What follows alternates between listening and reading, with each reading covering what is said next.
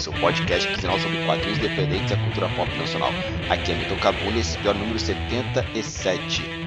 O Capirotinho com Guilherme Infante. A gente retornando das férias, Tô batendo um papo aqui com o Guilherme Infante, o criador do personagem Capirotinho, que é uma tirinha que ele publica lá no Instagram, também tem no site dele, e que se encontra em financiamento coletivo no Catarse com o álbum Quarentenado. Foi uma conversa que dá um up pra gente retornar aqui com o podcast. Foi bom dar essas férias, né? Porque eu consegui botar algumas coisas no lugar, gravar outros episódios, começar a fazer uma gaveta e evitar tantos atrasos assim. E antes de passar para o programa, vamos para alguns recadinhos, mas quero fazer um agradecimento a todo mundo que deu um apoio pro Valkyria, Fonte da Juventude. Sim, batemos a meta, vai ter o quadrinho e sim, batemos a meta do RPG criado pelo grande Jorge Valpasso, que já participou aqui do Quadro Narrativas.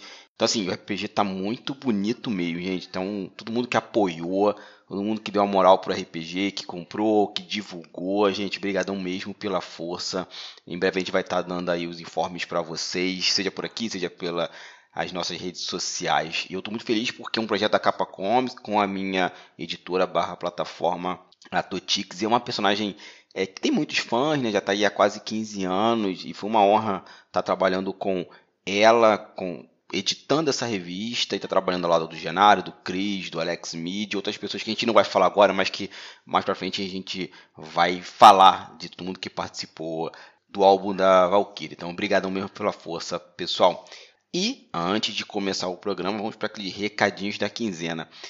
Primeiro, gente, vamos falar aqui dos da, da Lady Sibila, né? Ela tem um blog, ela trabalha com ficção científica, além de ser professora. E ela também é revisora, escreve contos, tudo dela aqui eu vou deixar linkado para vocês na postagem. Mas assim, ela está precisando de uma ajuda, de uma força, porque ela está com uns problemas sérios de coluna, inclusive fez algumas cirurgias. E assim, tá precisando de grana, a gente está vivendo uma situação no Brasil e no mundo muito complicada. Então, ela deixou aqui no Twitter, que eu vou linkar aqui no post, alguns trabalhos que ela está fazendo e que a mãe dela tá, tá fazendo também. Então, basicamente, a mãe dela está fazendo é, versões do português e inglês de artigos acadêmicos, tradução do inglês português e ainda coloca os artigos em normas da BNT e para as normas de Vancouver, tá?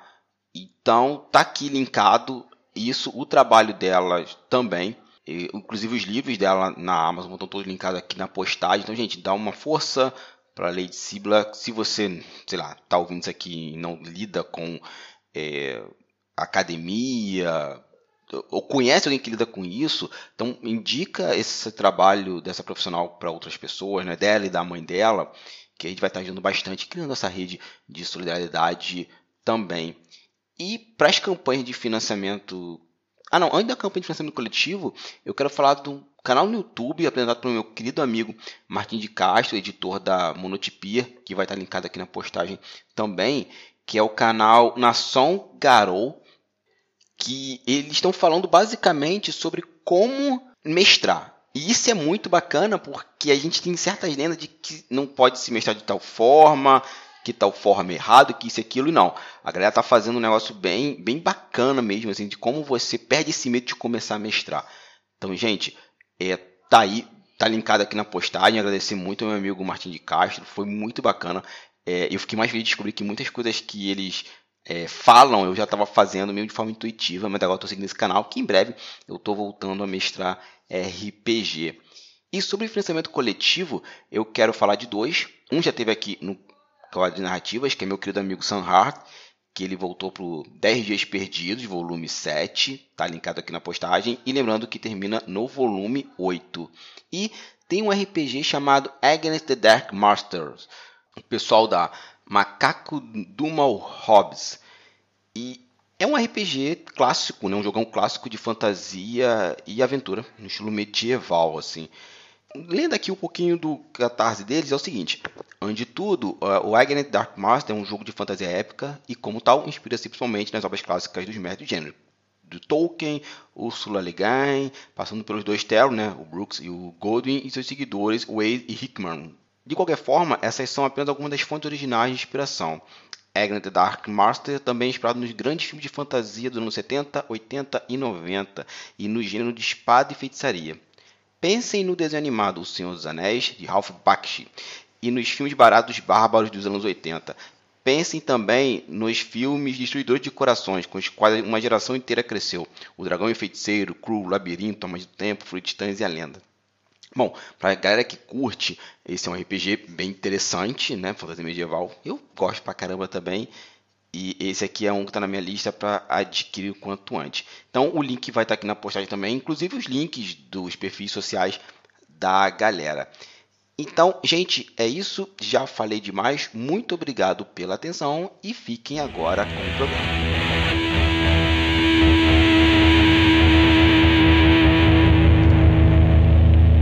E começando mais um com a narrativa, depois dessas breves férias aí, para todo mundo dar uma recuperada, respirar um pouco e organizar aqui a casa.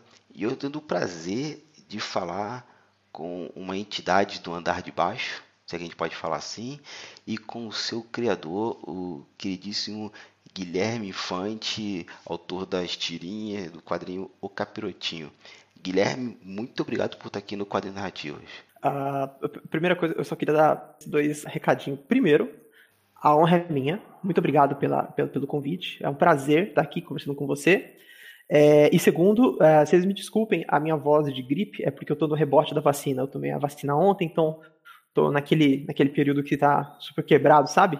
Então, se aparecer minha voz de meio fanha, meio rouca e tal, é por causa desse rebote da vacina, mas eu estou super bem, estou realmente muito feliz de estar aqui. Maravilha. E em breve, completamente jacaré totalmente jacaré e chipadão de 5G. Isso, acabou esse monopólio das empresas de telefonia no Brasil. Agora todo mundo vai ter o próprio Wi-Fi. Só preciso fazer portabilidade do meu ombro e vai dar tudo certo.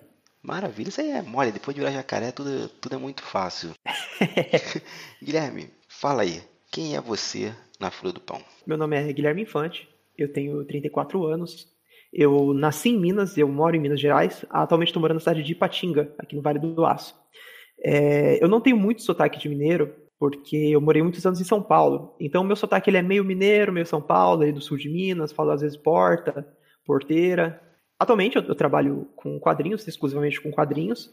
A minha formação é ensino médio completo. Eu cheguei a começar a fazer uma faculdade, mas aí depois que eu entrei na área, era uma faculdade de outro, outra profissão, né? Aí eu comecei a trabalhar na, na, na outra profissão e aí eu acabei largando a faculdade e tal. Então, eu tenho um ensino médio completo. E aí depois eu acabei começando a fazer quadrinhos e hoje eu me profissionalizei. Eu atualmente sou exclusivamente quadrinista. Ai, cara, é tão bom ouvir isso. Você não tem ideia, assim, então uma luz de esperança, né, pra gente ter um mercado de quadrinhos no Brasil, assim. Independente, é, é autônomo, né, que as pessoas possam de fato trabalhar exclusivamente. Também acho fantástico quando conheço algumas pessoas que, que conseguem isso. E assim, é, é uma questão de privilégio, né? Eu tenho um privilégio, porque eu sei que não é todo mundo que consegue. Então, eu tenho muita noção de que, de que essa minha situação é, é uma situação meio exclusiva no Brasil, sabe? Mas eu gosto realmente muito. Para mim é uma, é uma honra. Sim. Rapaz, eu vou te falar que não é só no Brasil, não. No mundo, é, por conta do mestrado, eu comecei a estudar muito os mercados independentes de outros países. E assim, eu, eu acho que tirando França, é muito comum nos outros cantos do, do planeta a pessoa ter uma profissão e ser quadrinista? Eu, eu sei que o mercado do Canadá, eu já, eu já conheci pessoas que, que foram para lá tal. O mercado do, do Canadá ele é bem uh, ele é bem é, é, independente, assim, sabe? A pessoa consegue, é, é capaz de, de produzir e viver exclusivamente de quadrinhos também. Não é tão complicado como é em outros lugares. É mesmo? É. O André, que, que eu conheci na CCXP do, do Nordeste, de Recife, de 2017, ele tá morando no Canadá e ele, uh, no começo ele trabalhava com outras coisas, mas ele é exclusivamente quadrinista, trabalha exclusivamente com quadrinhos. Ele até depois mandou umas mensagens falando que ele conseguia vender quadrinhos em feiras e tal, e vendia super bem. E ele conseguiu trabalhar lá e ele disse que lá de fato tem um mercado muito aquecido. O Canadá é aquele país que tá na América do Norte, a gente sempre esquece que ele tá lá, né? Pois é, é porque tem pouca gente, muito gelo. Aí é. a gente acaba esquecendo. E tem um, um empecilho muito grande no caminho daqui até lá. Então a gente, a gente acaba esquecendo do Canadá. Ai, cara, é. Esse, esse é o maior problema que a gente tem na América do Norte, esse, esse empecilho gigante.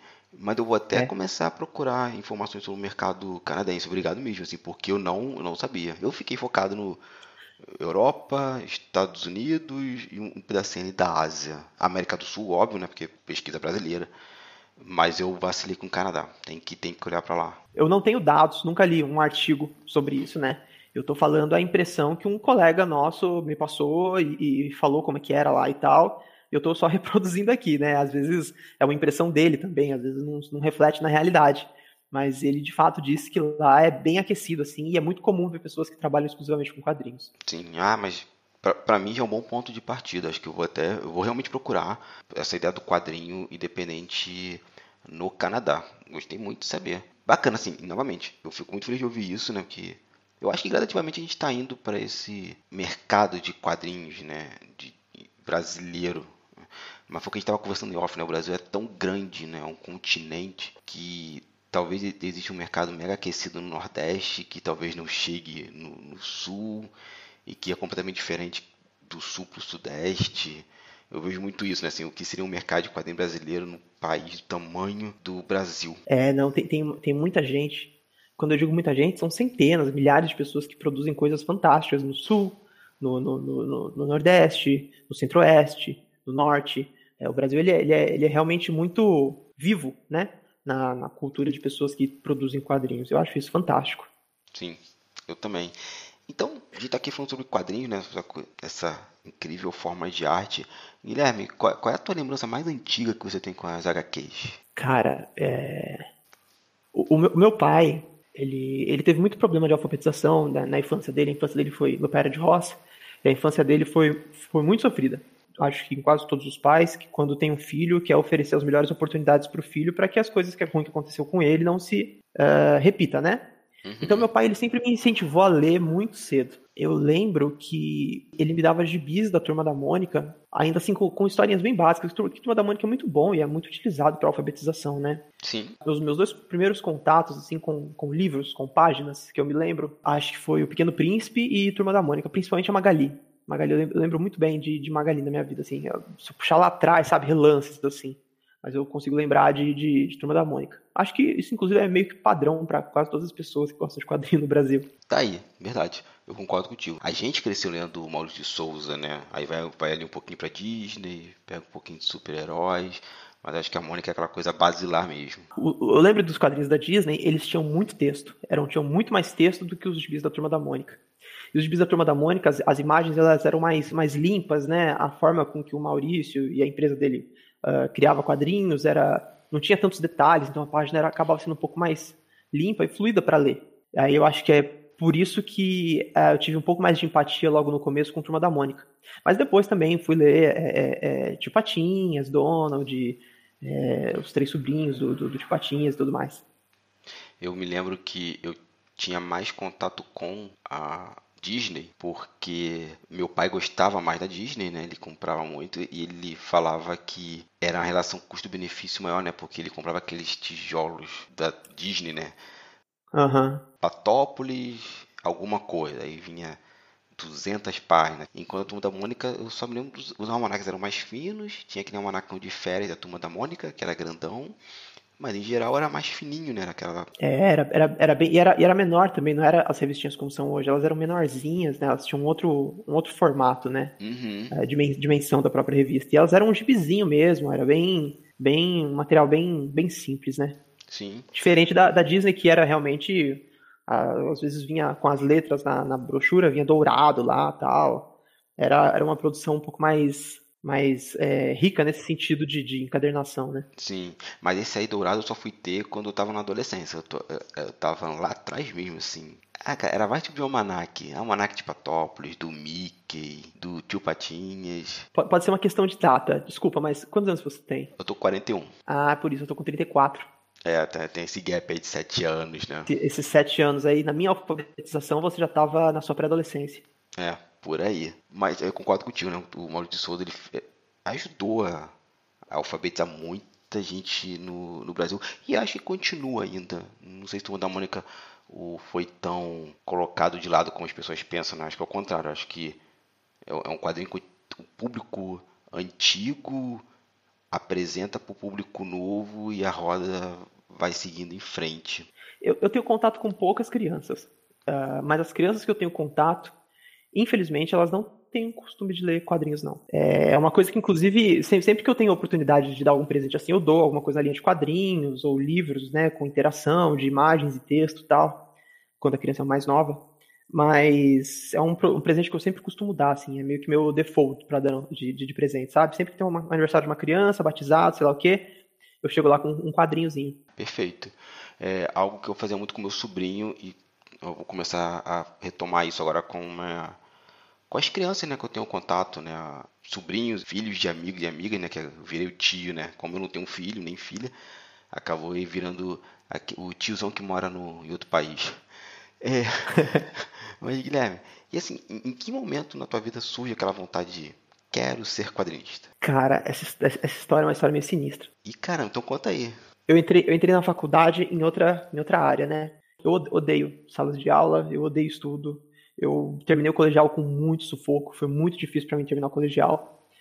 É, e quando terminei o colegial, eu falei: quer saber, eu vou fazer um concurso público, vou dar uma estacionada em algum cargo e não vou sair de lá nunca mais, porque eu não quero mais entrar em sala de aula, não. E todo mundo naquela pressão de fazer faculdade, fazer faculdade, eu falei: não, não quero fazer, não. Aí, depois de alguns anos no cargo público, eu percebendo que eu ia ter aquele salário o resto da vida, eu falei: ah, o jeito vai ter que ser fazer uma faculdade para poder prestar concurso com o ensino superior, né, no, no, no, na demanda lá do concurso. Aí eu, eu prestei vestibular para a única faculdade pública que tinha lá na, na minha cidade, que era Praia Grande, litoral de São Paulo, que era a FATEC. E o único curso que tinha à noite, porque eu trabalhava de dia, eu não podia fazer os cursos que tinha de manhã e de tarde. Uhum. Trabalhava de dia na prefeitura, então à noite eu prestei concurso para TI, né, a, a Sistema de Informação. E tá, aí eu entrei na TI, aí eu acabei saindo do emprego público, comecei a entrar, entrei na, numa empresa uh, de outsourcing, né, desenvolvimento de software e tal, ainda como estagiário, fui efetivado enquanto fazia faculdade. Aí larguei a faculdade quando me efetivaram. Eu falei, não, vou ficar aqui agora. E, cara, uh, não sei se você tem contato com quem trabalha com TI, mas é uma profissão extremamente desgastante. Ainda mais se você trabalha em outsourcing, assim, em grande multinacional e tal. É uma das mais insalubres, assim, no sentido de, de, de convívio ali, de ambiente corporativo. E a gente fica meio iludido quando entra na empresa, é efetivado tal, aí você começa a achar que agora você venceu na vida, você agora é, é homem de verdade e tal, é adulto. E eu comecei a me doar totalmente para a empresa, como os chefes lá na época queriam, né? Porque para eles é super interessante que o funcionário passe dias e noites pensando só na empresa e fica produzindo, produzindo, produzindo. Aquela coisa meio, aquela coisa meio, meio autoritária, né? Uhum. Para eles é um puta do lucro. E, em paralelo a tudo isso, sempre consumindo quadrinhos, sempre consumindo arte e tal. A arte é uma coisa que sempre me, me chamou muita atenção, então eu sempre consumi muito. Nessa, nessa jornada, passaram alguns anos, e eu comecei a ter crises de ansiedade, comecei a ter crises de insônia, comecei a fazer eh, eh, tratamento com psicólogo, psiquiatra, por causa dos problemas que, que essas rotinas de trabalho, de fazer hora extra direto, às vezes virar a noite trabalhando, essas coisas assim, estavam me desencadeando. Que hoje em dia a gente tem um, nome que é o burnout, né? Algo próximo do burnout. Isso lá em 2013 não, não tinha esse termo ainda tão popularizado como tem hoje. Aí o psiquiatra me deu um medicamento lá para em casos de crise de ansiedade, crise de pânico que eu estava começando a desenvolver pouquinho. E para insônia ele me deu um remédio para dormir. Mas eu não queria uh, tomar esse remédio para dormir, porque deixa a pessoa meio grog e tal. Eu conheço pessoas que tomavam remédios e, e não é uma coisa que eu queria. Aí eu perguntei para ele se era essencial que eu tomasse. Aí ele disse que, que não era essencial, mas que eu precisava fazer algum tratamento com psicólogo, pelo menos um acompanhamento. E foi assim, cara. Aí, na psicóloga, lembro até hoje ela falando para mim que ela, ela me falava assim que minha vida estava resumida em acordar, ir pro trabalho, chegar em casa, jantar, dormir, para acordar no outro dia, ir pro trabalho, para chegar em casa, dormir, para acordar, para ir pro trabalho. Então eu meio que estava vivendo a empresa, não estava mais utilizando a, o tempo que eu tinha para outras coisas. E ela falou assim: você precisa criar um hobby. Aí eu falei: não, mas eu tenho hobby. Eu, eu ouço podcast, eu vejo muito filme, eu leio livro, leio, leio quadrinho. Aí ela falou assim: não, é, você tem que criar alguma coisa. Você precisa, precisa de um, um, hobby que seja você criar algo, né? Não apenas consumir alguma coisa que alguém criou. Você precisa criar, né? precisa fazer uma aula de violão, fazer, montar uma banda, é, sei lá, escrever, fazer alguma coisa assim. Aí eu falei, tá. Aí fiquei com isso na cabeça, né? E como, como eu disse, eu, eu tenho contato com quadrinho. Uma das minhas primeiras memórias em relação a contato com arte era, era quadrinho. E segui lendo quadrinho minha vida inteira. Li, uh, uh, putz, li a fase do clone, Apocalipse, é, 2099, li tudo, essas, essas tranqueiras que surgiu quando eu era adolescente para adolescente. da Marvel, DC e tal. E também lia, lia tirinha, lia, lia outros quadrinhos mais adultos, tal, né? Uma, uma literatura de quadrinho mais, mais pesada, assim, também, mais profunda também, não era só super-herói. Aí eu falei, quer saber, eu vou fazer quadrinho, né? Vou, vou, pegar todos esses problemas que eu tô tendo com a empresa, todas essas coisas que estão me, me, me, deixando mal desse jeito, que estão me adoecendo, e vou fazer quadrinho sobre isso, para questionar o porquê que a gente faz essas coisas, sabe? Por que que eu deixo que um cargo, um salário seja a forma com que eu vivo a vida? Por que eu aceito que, que uma empresa mande ou desmande em como eu devo uh, agir ou não em relação à minha vida pessoal? É, por que, que um cargo é tão importante? Por que um salário é tão importante? Por que um olerite é tão relevante? Sabe? Enfim, essas questões assim mais do meu cotidiano. E foi assim, cara. Eu peguei um, um papel, nunca havia desenhado na vida. Peguei um papel, uma caneta, uh, tinha esses pensamentos que estavam rodando na minha cabeça. Aí eu criei um personagem do melhor jeito que eu poderia fazer, que hoje, olhando para trás, é ridículo. E coloquei lá uma frase, um aforismo nele, e aí tirava foto com meu celular, daquela folha sulfite, um desenho só em, em, com caneta Bic, e postava no meu Facebook, cara. E aí, aí a página começou a crescer, porque como eu tinha um círculo social da galera que trabalhava com TI, muita gente que estava ao meu redor era de galera de TI, meio que se identificavam com, com aqueles absurdos, né? Uhum. Então começaram a seguir, compartilhar, e os amigos deles começaram a compartilhar também, e, ah, e começou a crescer. Aí eu montei uma página e daí diante deslanchou. Surgiu assim. É claro que de lá para cá, muita, muita água passou embaixo dessa ponte. Mas surgiu ah, assim, foi, foi desencadeado por causa de alguns problemas que eu tive de ordem psicológica é, relacionados ao antigo emprego que eu tinha. Isso está falando 2013. E não, 2013 é foi quando eu tive as crises mais fortes. O personagem surgiu no final de 2014. 2013 foi quando eu comecei a procurar tratamento. o personagem surgiu no final de 2014. Então é bem recente essa tua entrada com nos quadrinhos. É, é recente sim, tanto que em 2013 eu fui no, no, no FIC de Belo Horizonte, uhum. é, peguei uma, uma, folga lá, fui no FIC de BH, e várias pessoas que hoje são colegas meus, eu conhecia ainda quando eu era só um leitor de quadrinhos. Conheci muita gente que, que eu conheço hoje, eu conheci antes de imaginar que eu poderia vir a criar quadrinho. Ai, cara, falar da FIC não deu até saudade agora. Rola, rola uma lágrima. Dá, dá, um, dá um gatilho, né? Porra. Eu só fui na de 2015, aí acho que não teve em 2017, se eu não me engano. Acho que a prefeitura conseguiu. Aí a de 2018 a gente estava super preocupado com a greve dos caminhoneiros. Isso. A gente na época achava que esse era o maior problema que poderia ter. Oh. e 2019 o mundo acaba. É, 2019 o mundo para e a gente está em 2019 parte 3. Isso. E é uma trilogia ruim, inclusive. Impressionante. Putz, horrível. Péssima. Ai, ai, vamos lá. Então, assim, esse personagem que você fez com o TI, é, o que aconteceu com ele? Sumiu? Você não, não tem mais contato com ele? Não, é, é, o, é o, o Capirotinho. A, a ideia do Capirotinho é, é uma, um compilado de algumas referências que eu tinha, né? Uhum. Mas uh, a ideia principal era, sabe, em desenho animado, que tem o anjinho de um lado e o, e o diabinho do outro, falando, dando conselho? Sim. Aí era mais ou menos essa ideia, só que em vez de ter o anjinho, tinha só o diabinho dando conselho no ombro. Por isso que o capirotinho, geralmente a representação dele é ele no ombro de alguém. Era mais ou menos essa a, a temática. E era o capirotinho questionando a pessoinha lá, que no caso era eu, sobre o porquê que eu deixava que aquelas coisas acontecessem comigo até chegar ao ponto que chegou. E no começo era, falava, era eu falando sobre mim, sobre a minha vida profissional e tal. Mas aí depois, quando eu vi que o personagem começou a crescer, eu falei, não, tem que ter um distanciamento eu tenho que escrever coisas que não são sobre a área de TI, eu tenho que escrever coisas que não são sobre a, a vida corporativa, eu tenho que escrever coisas que até eu não concordo, que é justamente para gerar o, uma discordância, para gerar uma provocação. E aí o personagem ele evoluiu nesse sentido. Mas ele sempre foi o capirotinho, só que no começo era muito eu falando sobre mim. Aí quando eu entendi que o personagem estava ganhando alguma proporção, assim, uma galera que eu não conhecia estava começando a seguir, compartilhar as coisas que eu escrevia, eu falei, não, então eu preciso é, pensar, tá, o que, que é maneiro e o que, que não é maneiro, sabe? Para deixar ele mais amplo, né? Entendi.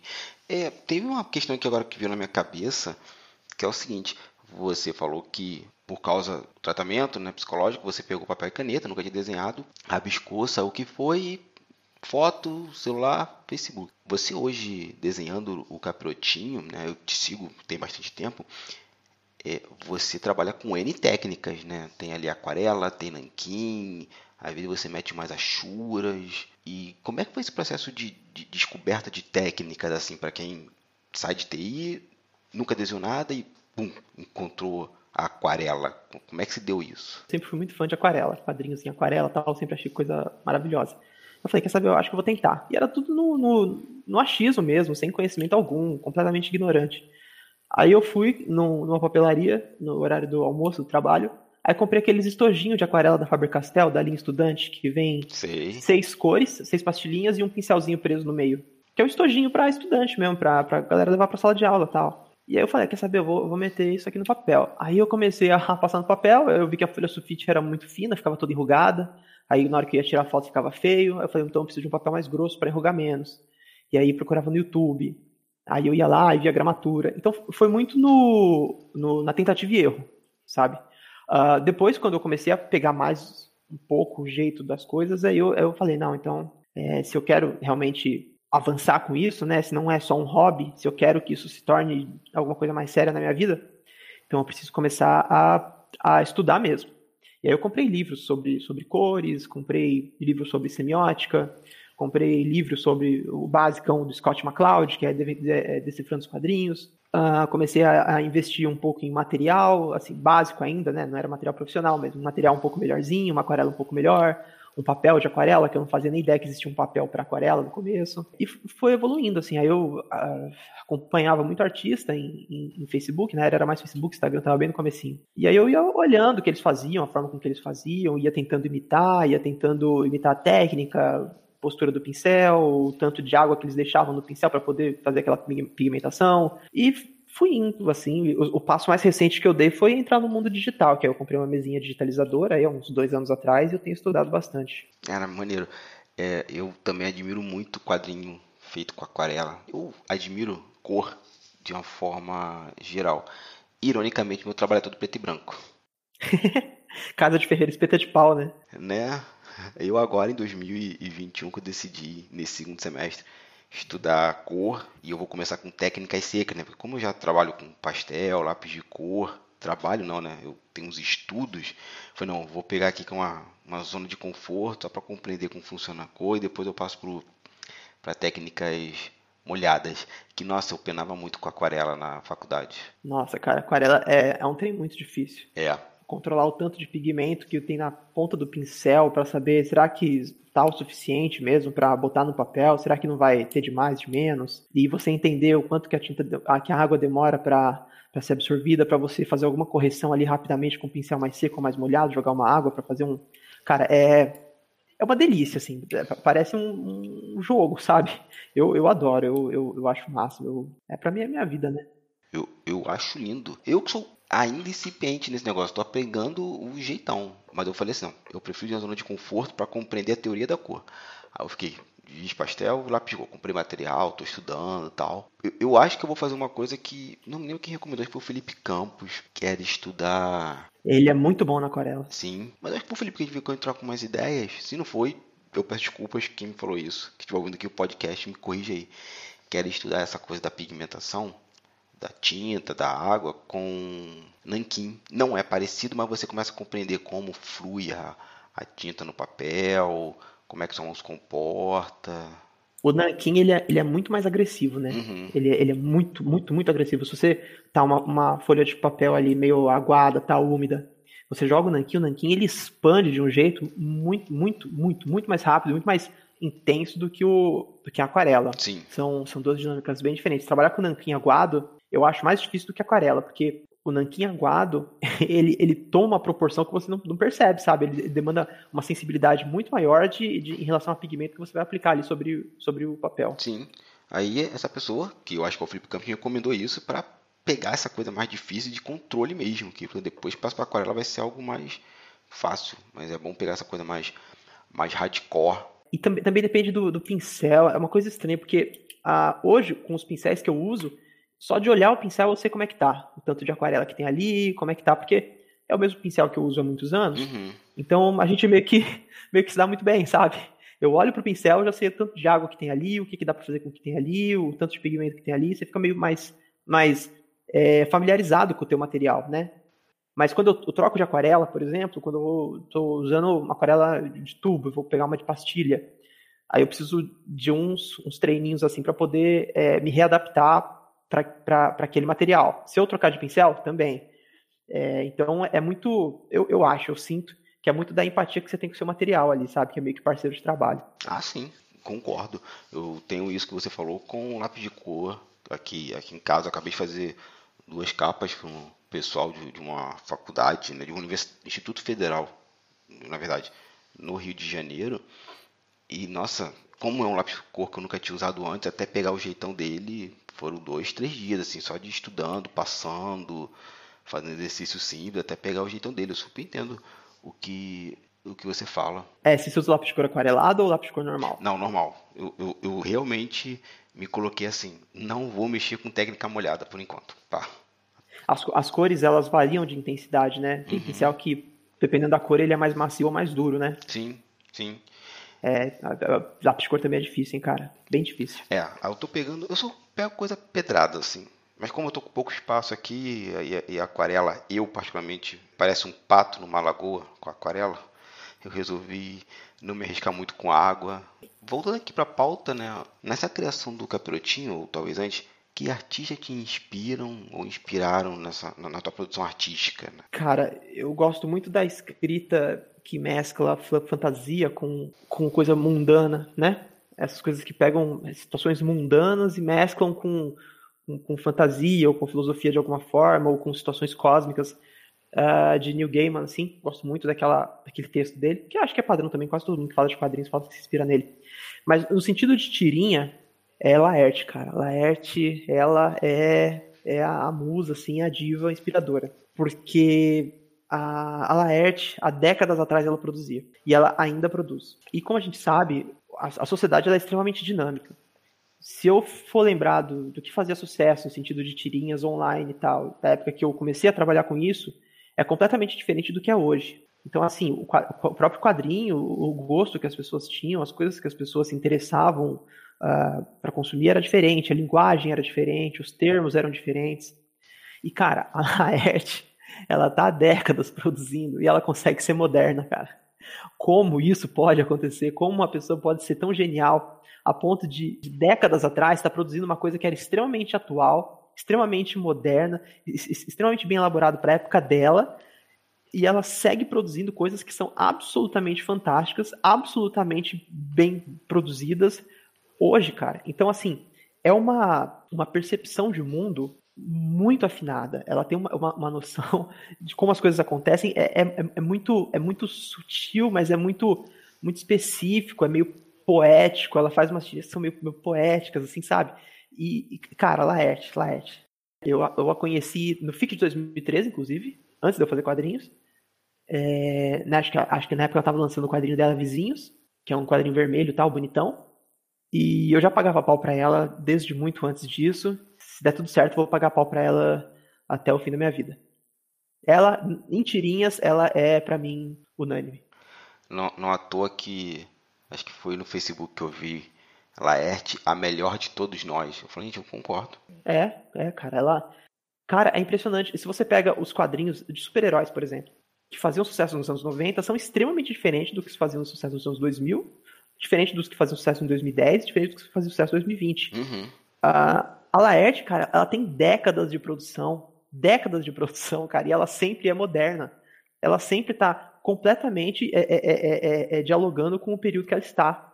Isso demanda uma percepção de mundo ao redor, isso demanda uma, uma capacidade de enxergar o que a gente está, enxergar o contexto, enxergar o, o, o, o entorno, que, que, cara, é genial. É genial. Sim, sem sombra de dúvida, assim. O, o trabalho dela é algo que, assim, você bate o olho e fala assim, pô, quero fazer isso aqui, tentar chegar perto desse nível um dia dentro, lógico, né, das nossas linguagens, né? Eu trabalho com quadrinhos, é uma, histórias maiores tal. O que eu tento evoluir, né, é ler as coisas, entender o, o contexto, ler sobre coisas da atualidade e, e, tentar sempre ter essa percepção mais moderna das coisas, sabe? Porque a gente vai ficando com mais idade, já tô com 34, uh, sou novo, mas a gente já começa a se sentir meio tiozinho, né? E as coisas que eu penso hoje são completamente diferentes das coisas que eu pensava três anos atrás. E são completamente diferentes das coisas que eu pensava há dez anos atrás. Isso é normal, perfeitamente normal. A gente nunca entra duas vezes no mesmo rio, né? Então a gente está em constante mudança sempre. Mas eu tento manter, cara, sempre afinado esse essa percepção de mundo ao redor, sabe? Eu, eu, eu, tento, e lógico que eu não chego nem aos pés da Laerte, mas é uma coisa que eu acho um dom maravilhoso que ela tem, que ela, que ela demonstra no quadrinho, ela expressa isso nos quadrinhos dela, nas tirinhas dela, e que eu acho que se todo mundo tivesse essa, essa capacidade de compreender melhor o que está ao redor, talvez as coisas seriam mais uh, fáceis para todo mundo, de forma geral. Sim, sim, concordo. É, você já pincelou lá em cima, né, sobre a criação do, do Capirotinho, né, esse, esse tipo de consciência, né, conversando com você, depois ele vai ganhar uma, se é que eu posso usar essa expressão, né, ele vai ganhar uma voz própria, né, e se separa naquele momento. Mas por que trabalhar com esse arquétipo do Satã, né? A gente tem é uma figura tão mal vista, segundo a nossa sociedade judaico-cristã ocidental. E eu fico imaginando assim, porque por mais que a gente tenha o diabinho do nosso ombro, essa metáfora, quando você separar dele, ele vai assumir mesmo, no meu ponto de vista, né, eu posso estar completamente equivocado, mas ele vai assumir mesmo essa persona de Satã. Então por que, por que essa figura especificamente? Do capiroto, né? Logo no comecinho, logo no comecinho mesmo, quando deu esse primeiro insight aí da, da psicóloga falando que tinha que começar a criar coisas, né? A minha ideia era, era, era mais ou menos essa mesmo. Tanto que o design dele era completamente diferente dos primeiros desenhos que eu fiz e tirei foto e postei. Era com, completamente diferente. Então, é, o básico, básico mesmo era essa ideia de diabinho e anjinho, coisa bem de Tom e Jerry ali, de, de, de desenho animado, né? Mas é, quando eu, eu resolvi fazer esse distanciamento de mim mesmo, que demorou alguns meses, assim, uns 5, 6 meses, que é quando eu considero meio que nasceu o capirotinho, né? Que no, antes era, era, era uma coisa muito eu falando sobre mim e que acabou trazendo muita gente ao redor, porque era eu falando sobre o mundo corporativo e eu conhecia muita gente assim, que conhecia muita gente assim, que conhecia muita gente assim, e foi agregando. Mas quando eu, eu resolvi uh, dar esse nome para ele, criar uma página para ele e tal, Aí eu falei, tá, então o que, que, eu, que, que eu quero que ele represente? O que, que eu acho legal, né? E aí eu trouxe alguns, alguns detalhes. É, tem uma música do Chico Buarque chamada Ode aos Ratos, que eu acho a poesia daquela música uma das coisas mais maravilhosas que tem. É uma das minhas músicas favoritas, eu acho uh, o conceito dela maravilhoso, que o rato, que é, o, que é a praga, é a peste, é o sujo, é o imundo, é o abaixo, é o errado, é o que ninguém quer, é o, é o amaldiçoado, é o desgraçado, é o desprezível. Na verdade, é ele que comanda tudo. Ele, justamente por ser tudo isso, ele é livre para fazer o que quiser, para roer a roupa do rei, para fazer o, o, que for necessário, para ser o dono da noite, né? Como aquela música meio que, que demonstra. E então eu queria fazer alguma coisa no sentido de um ratinho, por causa de ódio aos ratos do Chico Buarque. E aí eu, eu falei assim, mas será que eu faço um ratinho mesmo ou será que eu faço um diabinho? Aí eu falei, vou, vou pegar alguns elementos de um ratinho, como por exemplo os dedinhos dele, aqueles olhos esbugalhados de um, de um rato tal. E aí no que seria aquelas orelhinhas arredondadas, eu fazer dois chifrinhos e aí ele fica meio que um, um ratinho diabinho, né? E eu optei pelo, pelo diabinho mais para frente, quando eu queria fazer algumas tirinhas ou usar alguns aforismos que fossem indigestos, né? Uh, no sentido de fazer provocação mesmo, sabe? No sentido de, de incomodar com o que fala. E aí eu, eu optei pelo, diabo, pelo diabinho justamente porque, uh, partindo do, desse pressuposto que você disse que a gente vive numa sociedade ocidental judaico-cristã, o diabo ele é errado, né? Então, uh, ele não precisa se provar certo, porque ele, por conceito, ele já nasce errado. Então, ele não se preocupa em errar. Ele não se preocupa se ele fala alguma coisa que foi errada, alguma coisa que incomoda, alguma coisa que foi indigesta, porque ele não tem a mínima pretensão, ele não tem a mínima necessidade de acertar, de fazer uma coisa certa. Ele é o, o erro, ele é o, o errado, ele é o, o, ruim, né? Então, isso daria, de certa forma, uma liberdade para que eu pudesse escrever o que fosse e colocar na boca do personagem.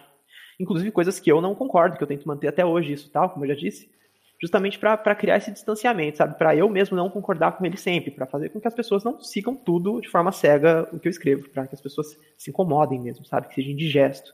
Então, foi a somatória desses, desses três fatores, né? do diabinho, lá, coisa bem desenho animado, da ódio aos ratos, do Chico Buarque, e dessa, dessa questão moral de ele já conceitualmente ser errado, por isso é livre para fazer o que quiser sem preocupação em acertar. Cara, eu acho que você acertou em muitas coisas ali, né? Que eu fico vendo os comentários no Instagram. Como tem gente que se incomoda com, com algumas coisas do, do capirotinho. A, a, última que eu até participei, que eu acho uma mega discussão estúpida, que foi a do. White Patch? Isso. É. Pra quem talvez não tenha visto, é uma tirinha que tem aquele. Ah, se eu não me engano, é um poeta cubano, um escritor cubano, que falou que uh, todas as pessoas precisam escrever um livro, plantar uma árvore e criar filhos, né? E, e eu, né, no caso o personagem, já escreveu livro, tem livros do capirotinho, já plantou árvores. Então, só filhos que ele não tem. E aí eu faço uma, uma, um questionamento final lá. É, posso trocar filho por gato? Assim, eu não disse que é certo, não disse que é errado, eu só fiz um questionamento. E teve todo tipo de interpretação possível. É, teve pessoas que ficaram extremamente ofendidas. Isso é perfeitamente normal, faz parte do meu trabalho, nem tenho pretensão de ser diferente disso. Uh, porque a gente, quando fala em, em, temas mais sensíveis, como por exemplo paternidade, algumas pessoas uh, vão se sentir uh, atacadas de alguma forma, por mais que eu não tenha atacado ninguém, eu tenha falado de uma percepção particular minha. Mas as pessoas tomam para si o discurso, né? E acham que de alguma forma estou atacando. Então, esse é um, um, por exemplo, o Capirotinho ele pode falar isso porque ele é naturalmente errado, então ele pode fazer esse tipo de crítica. Sim, e é engraçado que você nem falou, né? Você fez uma pergunta. É, e é uma pergunta sobre, na primeira pessoa, eu, era o Capirotinho falando dele mesmo. Então, não é tipo assim, ele falando para alguém, não tenha filhos, ou tenha gatos no lugar de filhos. Não, não tava, sabe, ordenando ou dando dica, faça tal coisa. Não, era ele meio que fazendo uma pergunta retórica para si mesmo. E aí teve todo tipo de interpretação possível. E é, quando, quando eu consigo isso, eu, eu considero que eu fiz certo, sabe? Por mais que algumas pessoas se sintam, se sintam mais uh, pessoalmente atacadas, que nunca é meu objetivo atacar pessoalmente as pessoas, exceto quando eu tô falando com minions. Óbvio. É, mas nunca é meu objetivo atacar pessoalmente as pessoas, principalmente numa questão de paternidade, que é uma coisa estritamente, exclusivamente particular de cada indivíduo. De cada casal, talvez, de cada trisal, de cada pessoa que às vezes quer ter produção independente. Mas é, não é um assunto meu. Mas eu gosto de levantar essa, essa bola aí e a pessoa, a galera fica lá na, sai na porrada lá, lá nos comentários. É, eu entrei na discussão porque eu tenho. Eu sou pai de pet, né? Tenho dois gatinhos. E quando alguém fala assim, ah, mas você não é biologicamente falando, não sei o que, eu falei, ok, gente, vocês estão discutindo o sexo dos anjos, porque é, eu não vou mudar, desculpa, vou continuar me vendo como pai de pet e você não vai mudar, assim. Só que eu, quando eu li aquilo, eu ri pra caramba, mas quando eu vi os comentários, eu fiquei pensando, gente, como realmente as pessoas não sabem fazer interpretação básica de texto. É, cara, é uma, uma coisa difícil. E, e, e, e assim, as pessoas lá me explicando, ah, o, o, o, autor não sabe que é diferente você criar filho de criar um gato. Porra, é claro que eu sei.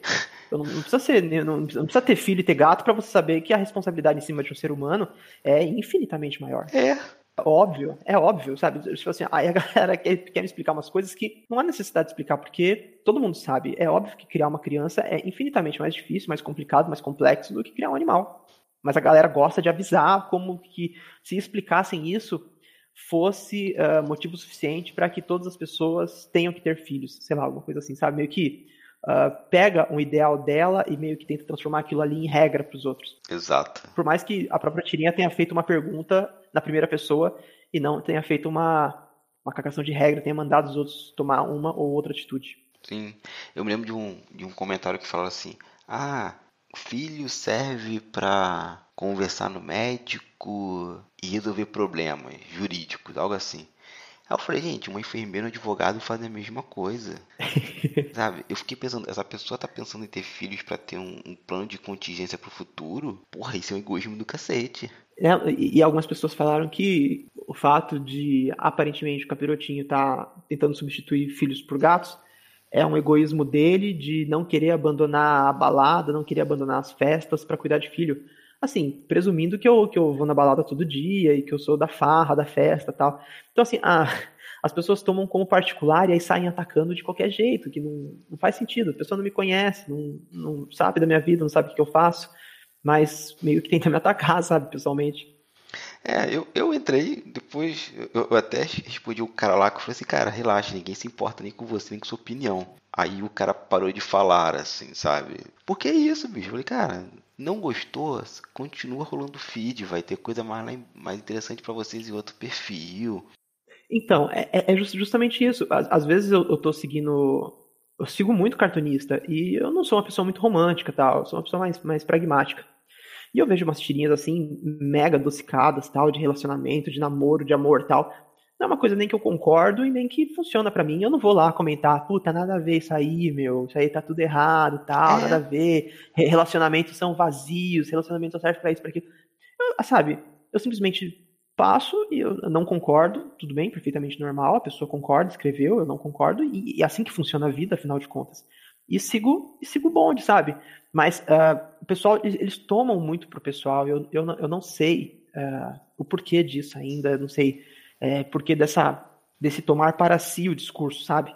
Como se, uh, por exemplo, essa pessoa que, tava, que você respondeu, eu não sei quem ela é, eu não sei o nome dela, eu não, não sei se ela tem filho, ou se ela é casada, é, é, é, se é pai, se é mãe, eu não sei quem era aquela pessoa que você respondeu. Então é óbvio que eu não escrevi para ela, sabe? Eu não sei quem é ela. Então não é pessoal. Não gostou? Não tem problema. Se achou ofensivo de alguma forma, tudo bem, é só deixar de, de seguir. É normal, eu não tenho pretensão de, de, de, agradar todo mundo, não é nem o objetivo do personagem, não é nem o objetivo do meu projeto.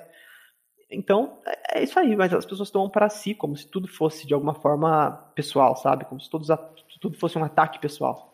Sim. É, acho que é. Acho que é a época das vaidades, né? Se eu falo A, alguém se ofende, é porque é pra mim. E, e às vezes nem tudo é. Às vezes não. 99,9% não, não das coisas não foram direcionadas para ninguém, especificamente. É, não. É, é, as pessoas não fazem tirinhas pensando na gente. É. Em mim, em você pessoas fazem tirinhas porque elas querem expressar alguma opinião delas, se elas concordem ou discordem de alguma forma lá. Você tem todo o direito do mundo de gostar ou não gostar.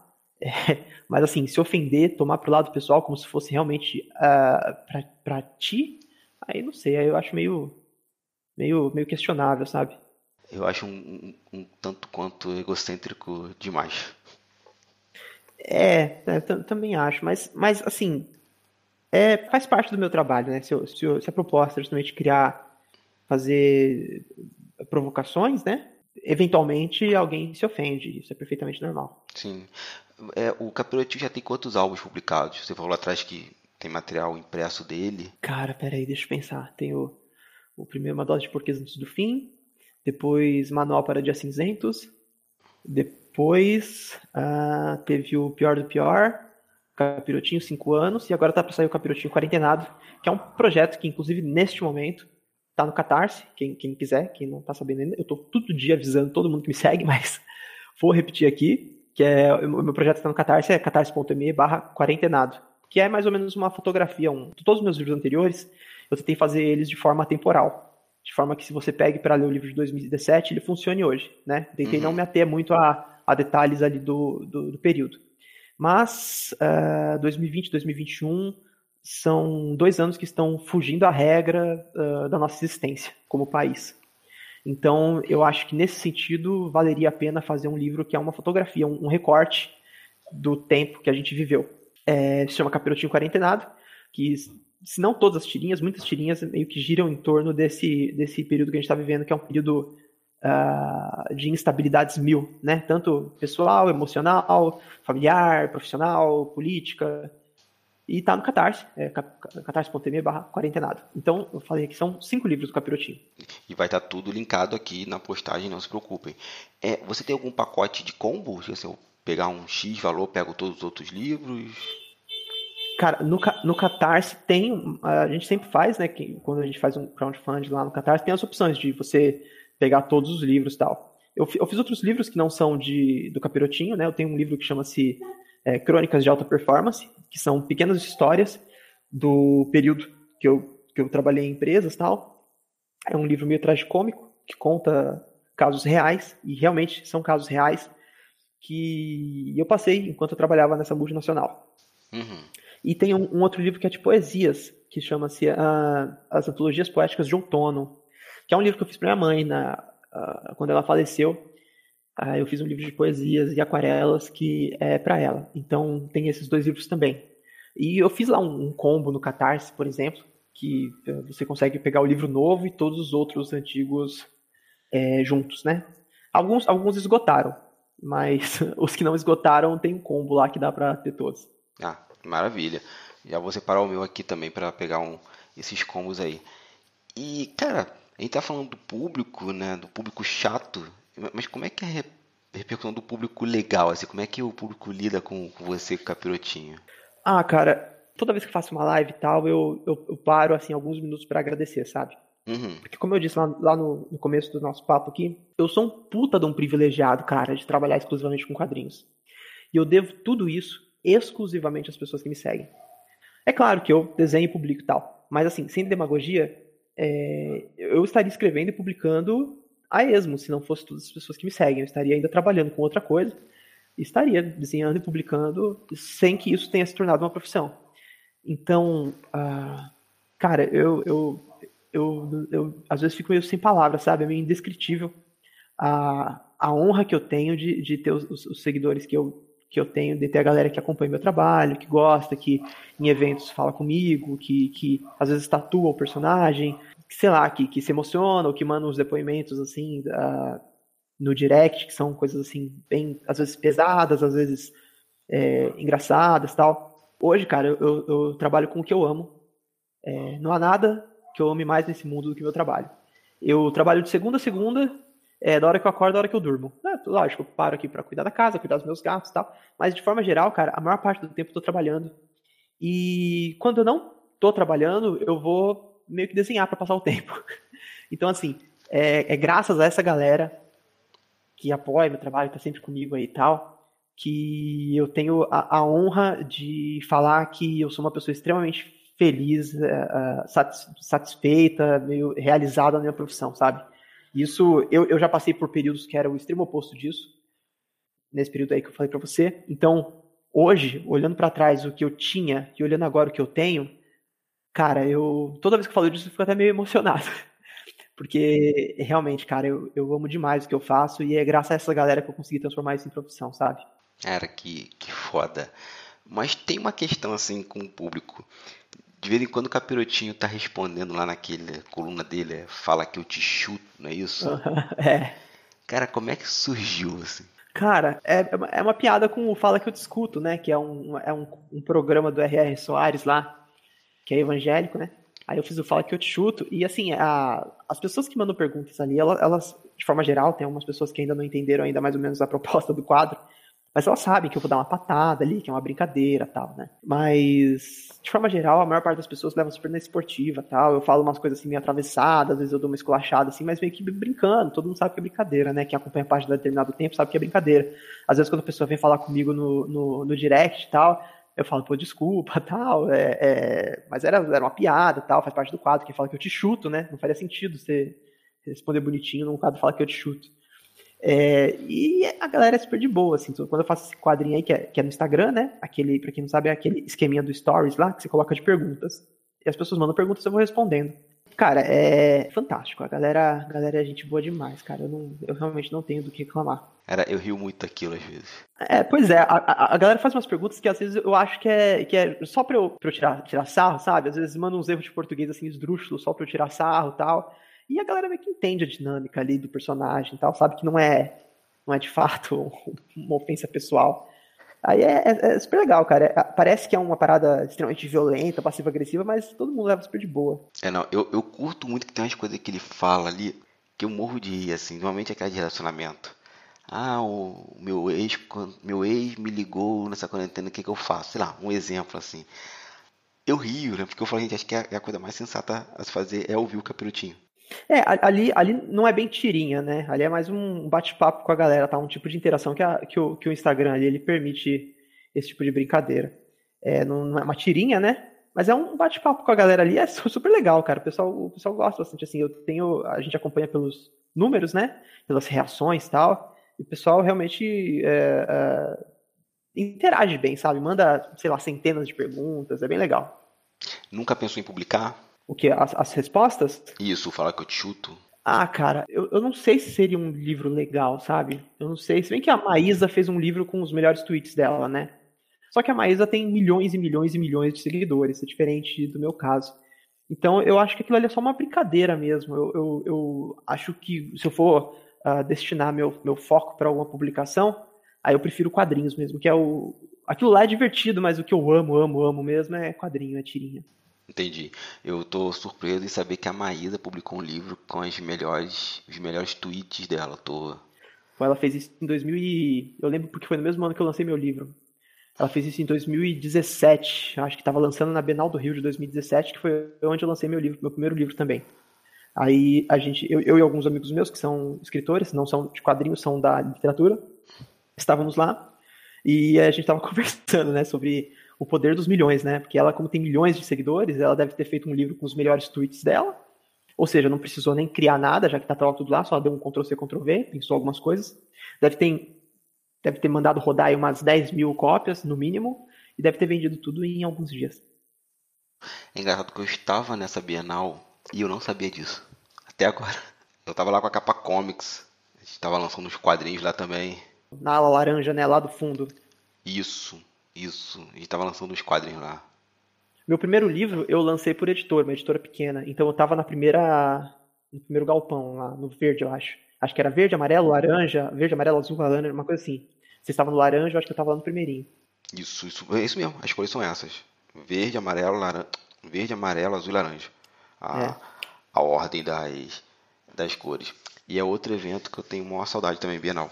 Também, cara, porque, assim, pra gente que trabalha com quadrinhos, não é um lugar que se vende muito e tal, mas é um lugar que você conhece muita gente que produz, e tem um monte de editora pequena, a galera produzindo, e, e cara, é, é, apaixonante você ver a galera ali que, que quer criar, sabe? E que, putz, quer criar, imprimiu 500 cópias, 200 cópias do livro tal. Que acho que é o mesmo sentimento que a gente vê em, em eventos de quadrinhos que não são tão grandes assim. O, o, o, amor da galera de criar a parada, sabe? É uma parada que, puta, inspira demais, cara. Eu, eu fico eu fico chocado mesmo, eu fico assim, babando, sabe, nesses eventos. Quando eu vejo que a galera. É o seguinte, eu, eu, eu, eu não vivo disso, mas eu quero criar, eu vou criar, e não tem quem fale que eu não vou criar, porque eu tô aqui escrevendo, tô aqui desenhando, vou publicar, e é isso aí. Acho isso demais, cara. E, e, eu acho que é isso que a gente sente falta nos eventos. É, lógico, tem a parte comercial, tem que é importante a gente vender, é importante tudo isso, mas esse contato humano da gente pegar inspiração uns com os outros, né? Essa, essa... Às vezes a gente está para baixo e vê uma pessoa que trabalha X horas por dia, pega 300 anos, chega em casa, ainda faz um livro e tá no final de semana vendendo, fala assim, gente, essa pessoa me inspira a querer fazer também, vou, vamos fazer também. É, é inspirador, exatamente. Você vê a galera na, na, na, gana ali de criar, sabe? A galera tá com, com sangue no olho, tá babando, assim, porque quer criar. Sim. Quer criar. E, e, isso é foda, cara, porque isso é um. É uma, tipo, uma vocação artística, sei lá, não sei se a gente pode chamar isso, porque a galera não tá lá com pretensão de ser J.K. Rowling ou de ser Alan Moore. A galera tá querendo criar e divulgar a arte dela, sabe? E, cara, isso, isso é. Isso é, é lindo demais, cara. É lindo demais. Sim. Eu concordo, concordo muito contigo. É, a gente está aqui falando agora sobre a parte bacana dos quadrinhos, da, da forma de criação artística em, em, geral, mas toda rosa tem seu espinho, né? Guilherme, você tem alguma parte assim, alguma coisa que seja a pior parte de trabalhar com os quadrinhos? Ah, é, cara, essa, essa, essa é uma rosa com muito espinho, né? É, o...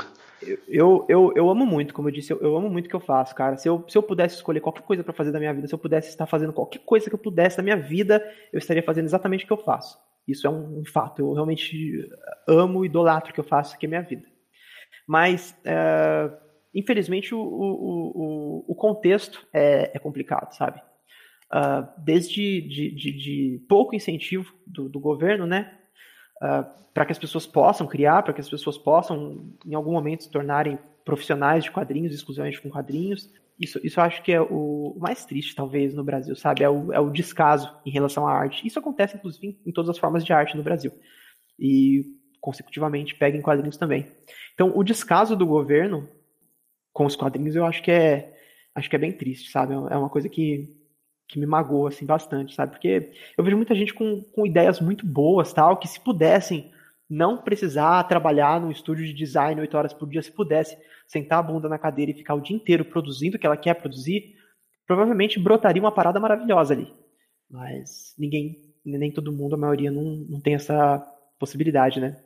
É, eu falei esse exemplo hipotético da pessoa que está no ônibus e escreveu o livro e inspira, mas não é uma questão meritocrática não, assim, é, é me inspira ver o sangue no olho da pessoa, do tesão de fazer aquilo, que por mim essa pessoa não pegava ônibus nenhum, só ficava trancada em casa, recebendo grana e produzindo a, a arte dela e vivendo daquilo. É, e, e, antes que falem que isso, isso é mamata, não é, não. A pessoa está produzindo, depois ela pode dar um. Sei lá, o governo pode dar um jeito de retornar isso de alguma forma, não sei. Mas eu não estou falando para dar milhões para a pessoa ficar em casa de perna pro alto, não. Não, a produção artística demanda um tempo, e, e, se a pessoa pudesse de fato focar na produção do trabalho dela, provavelmente ela teria um, um desempenho muito melhor do que ela que nem você falou, tá, tra tá trabalhando pensando em, em, capítulo de livro, em, em, desenho que tem que fazer em pé no ônibus voltando para casa. Uhum.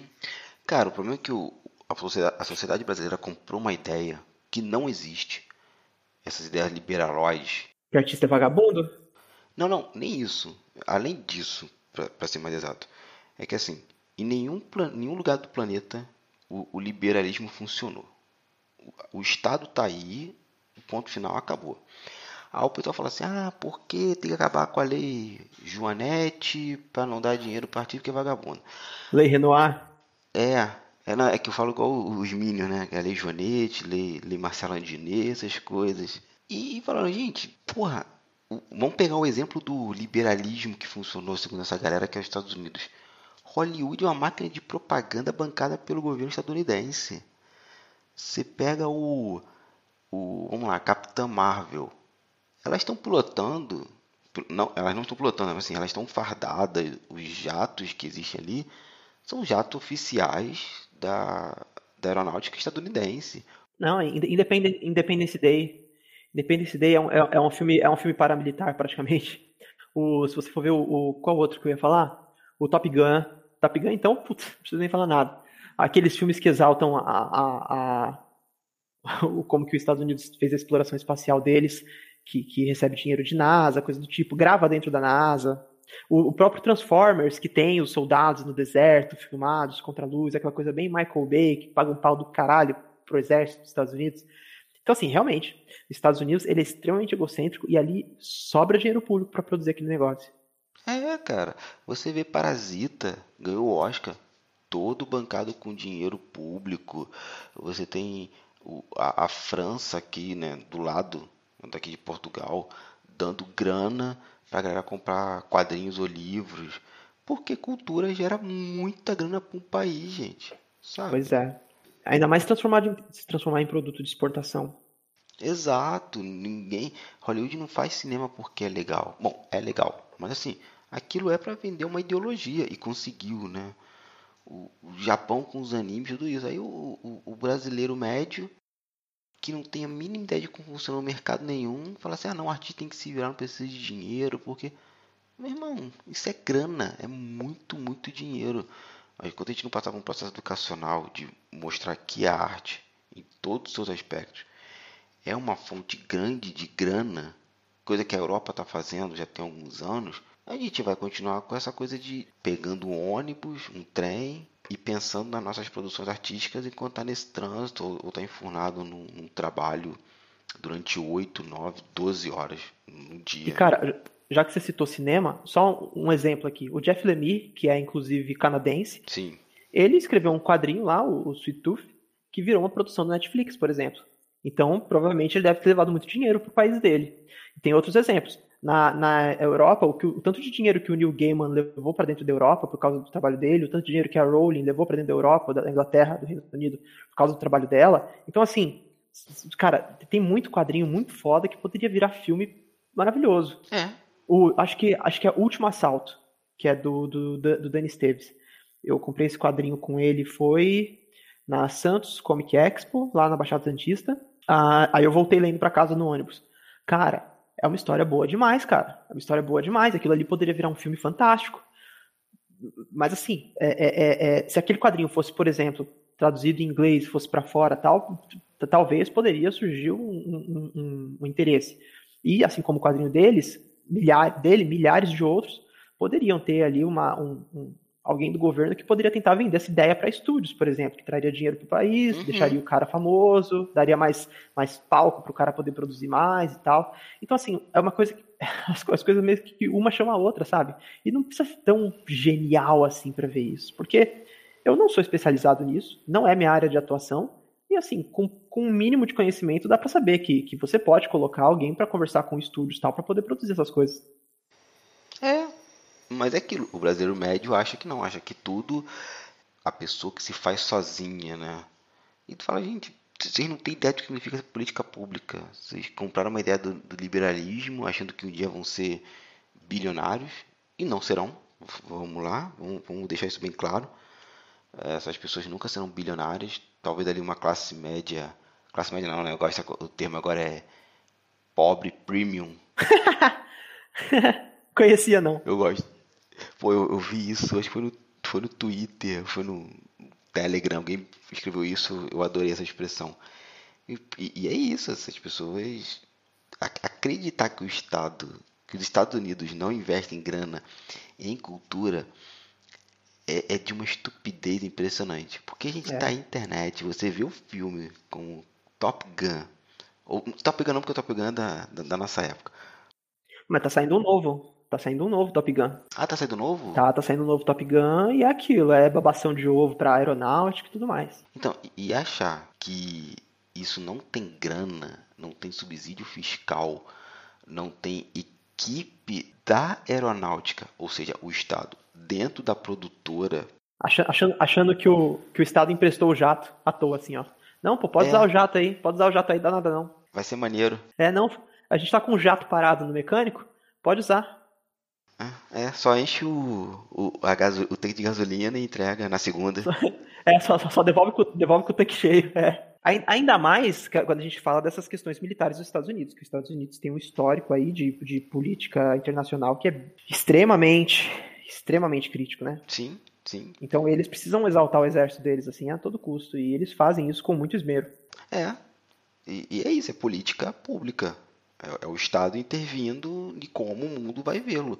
Fizeram isso com o cinema, talvez o Brasil pudesse fazer isso com, com quadrinhos, com samba, com música. O problema é que a gente vive sobre esse império neoliberal que nada vai para frente, né? A gente está aqui gravando agora no dia 30 de julho. Ontem ou anteontem a Cinemateca pegou fogo. Foi ontem. Foi ontem, né? É, foi ontem, pegou fogo a Cinemateca. Mais de, mais de 20 mil conteúdos foram, foram perdidos. Ou seja, a, a memória de um país foi destruída. E assim, e não é só não é só cinema não, tinha conteúdo jornalístico também. Então a gente perde também é, evidências históricas. É, ou seja, se a gente não respeita a, a, nossa forma de arte, que é uma forma de preservação de memória, não, esquece. A gente vai ficar aí uns 50, 100 anos patinando na construção de, de, de algum mercado cinematográfico, quadrinístico, teatral, qualquer um. A, a, gente aqui no Brasil, a gente tira, tira leite de pedra, né? Na real. Uhum. Porque a galera da cultura, do, do, esporte, a gente consegue ver isso muito em resultados nas Olimpíadas, por exemplo. O Brasil tem 220 milhões de habitantes. É impossível que a gente não teria medalhas, mais medalhas, se a gente não tivesse, de fato, um incentivo maior em esporte. A gente está gravando enquanto está rolando as Olimpíadas, né? Mas nos, nos quadrinhos também. É, é, alguns estados, assim, muito espaçadamente, têm algumas, algumas leis de incentivo, tá? Algum, alguns projetos, alguns editais de incentivo para produção. É, mas, cara, é, como a gente falou, é, é, muito bonito você ir num evento e ver a galera com sangue no olho, querendo produzir, querendo botar o negócio para frente, fazendo fanzine, tirando xerox mas ao mesmo tempo você vê que, que rola esse descaso, então dá uma, é um sentimento meio ambíguo, sabe? Porque imagina se a pessoa realmente pudesse parar tudo só para criar. É, com certeza ela poderia criar coisa com muito mais, muito mais qualidade, né? Imprimir coisas com mais qualidade e tal. Voltando à sua pergunta, essa eu acho que é a parte mais triste de, de trabalhar com quadrinhos, é essa falta de reconhecimento. Mais do governo, mais, né? De órgãos públicos do que necessariamente das pessoas, porque as pessoas, graças à internet, elas conseguem hoje muito ser muito mais o, trabalho consegue ser muito mais acessível, né, por causa da internet. Mas assim, uh, falta incentivo público mesmo, sabe? Incentivo público é uma coisa que, que falta e falta em várias áreas e, e da cultura aqui no Brasil. E a gente fica meio a ver navios, né? Um monte de, de, de pessoas desistindo de fazer quadrinhos. Nessa, nesses meus seis anos de profissão, sete anos quase de profissão, é, eu vi muita gente desistindo. E eu acho isso muito triste, cara. Acho isso, sabe? A pessoa tinha, tinha uma opção, ou continuava fazendo quadrinho ou pagava as contas. É, isso é, porra, triste demais. É, complicado. É, Guilherme, pra gente encerrar aqui, o que a gente pode esperar pro Capirotinho para os próximos anos? Próximos anos? É, é, bom, eu faço tirinhas todos os dias, né? Todo dia eu posto tirinha inédita desde, desde que a página começou até hoje, salvo um outro dia que deu alguma zebra muito grande, que eu estava muito tarefado com alguma coisa, mas todos os dias eu posto pelo menos duas tirinhas, uma inédita e uma que eu, que eu pego mais antiga e reposto. Porque às vezes tem seguidor novo tal, né? Então como tem, sei lá, não sei quantas mil tirinhas que eu já publiquei na vida, então é claro que a pessoa não vai ver todas. Então eu sempre posto uma tirinha nova e uma mais antiga.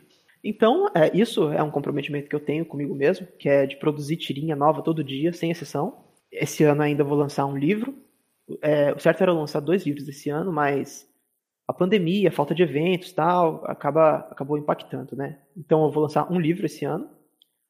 E ano que vem eu pretendo dar uma continuação àquele livro de, de, de, de poesias que eu fiz, né? Uma, uma, continuação nele, que não é capirotinho, mas também é uma produção minha. E provavelmente ano que vem eu vou lançar outro livro do capirotinho, que eu tenho feito isso nos últimos anos, tenho lançado todo ano um livro. Então, uh, ainda não pensei exatamente no que, mas com certeza no que vem eu vou, vou lançar um livro novo dele. Provavelmente devo começar a pensar no próximo livro no lá para setembro, outubro desse ano, que é quando terminar meu projeto no Catarse.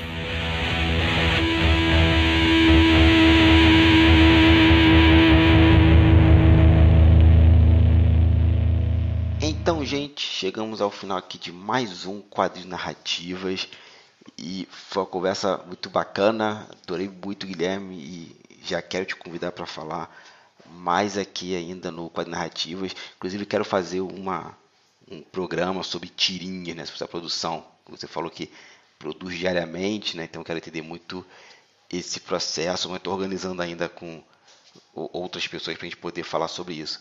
E meu querido, mais uma vez, obrigado por estar aqui. E agora, esse momento, faça o seu jabá. Jabá. Bom, primeiro, uh, reforçar que para mim é um prazer estar aqui. É uma honra falar com você. Uh, a gente já conversou bastante, mas assim, no WhatsApp e tal. Uh, hoje, de fato, a gente está conversando aqui, só nós dois mesmo, com o tempo à vontade. Então, foi uma honra, adorei o papo. Obrigado pelo convite. E quando precisar de mim de novo, só chamar, tô aí. Sobre uh, o meu trabalho, uh, bom, as minhas páginas no Facebook, Instagram e Twitter é o Capirotinho, é fácil de encontrar, é o underline Capirotinho. Uh, eu tenho um Apoia-se, que são as pessoas que colaboram mensalmente com o meu trabalho, que é Clubinho dos Caídos é apoia.se apoia barra Clubinho dos Caídos. Eu tenho meu novo livro que está no Catarse na pré-venda, que já vendeu mais de 400 unidades em menos de um mês, que é o catarse.me barra quarentenado. E eu tenho a minha loja online também, que é capirotinho.com.br, onde tem todos os, os, os produtos que, que eu costumo fazer. Provavelmente até o final do ano vai ter muito mais produtos, né? Porque agora nessa fase de catarse a gente meio que foca como eu sou sozinho aqui, tudo no independente, a gente meio que foca num, foca no outro, tal, não dá para levar tudo em paralelo. Mas até o final do ano vai também ter muitos produtos novos na loja online. E acho que é isso, acho que eu falei tudo. Então, gente, é isso. Tudo que o Guilherme falou vai estar linkado aqui na postagem, não se preocupem. E vão lá, conheçam o trabalho dele, sigam, compartilhem com todo mundo, apoiem no Apoia-se, comprem o material no Catarse, vão fazer o Capirotinho ser cada vez mais conhecido pelo, pelo grande público. Só, só, só, só dar um, um, adendo aqui. Pessoal, seguinte. Eu sei que é maneiro comprar coisas de editoras grandes e tal, mas tem muita gente, muita gente mesmo, produzindo coisas fantásticas de forma independente no Catarse. Então, uh, apoiem meu livro, claro. Não vou, não, não vou deixar de pedir, mas conheçam, tenham o hábito de, de visitar o Catarse de tempos em tempos para ver o que, que tem de material lá. A gente falou aqui sobre os problemas de produção independente. Essas plataformas, Catarse, Apoia-se e tal, são o que permitem que muitas pessoas, como eu, por exemplo, consigam trabalhar exclusivamente com quadrinhos. Então, uh, apoiem artistas independentes, entrem no Catarse, não só por causa do meu livro, mas procurem que tem um monte de projeto muito bom lá. Tem projetos de editoras que estão no Catarse, editoras pequenas, tem projeto de pessoas que estão no Catarse, e você consegue ver lá todos, uh, todos os dados de todos os projetos é um mundo maravilhoso para você conhecer, caso você ainda não conheça, e você começar a consumir lá, porque é, eu sou um, um assíduo consumidor de Catarse, eu acho que é uma excelente plataforma. Procure os quadrinhos independentes. Se você conhece algum quadrinho independente que acho que seria uma conversa bacana, manda um e-mail para mim, entre em contato, ou então escreva aqui nos comentários que a gente troca uma ideia para conversar com esse artista. E no mais, gente, é isso. Obrigado você que chegou até aqui por ter ouvido, por ter concordado, discordado. É, é bacana tudo isso compartilha esse programa, passa ele para frente, bota naquele grupão do WhatsApp da família, do, do Telegram. E nos vemos no próximo episódio daqui a 15 dias. Até lá, pessoal, e falou!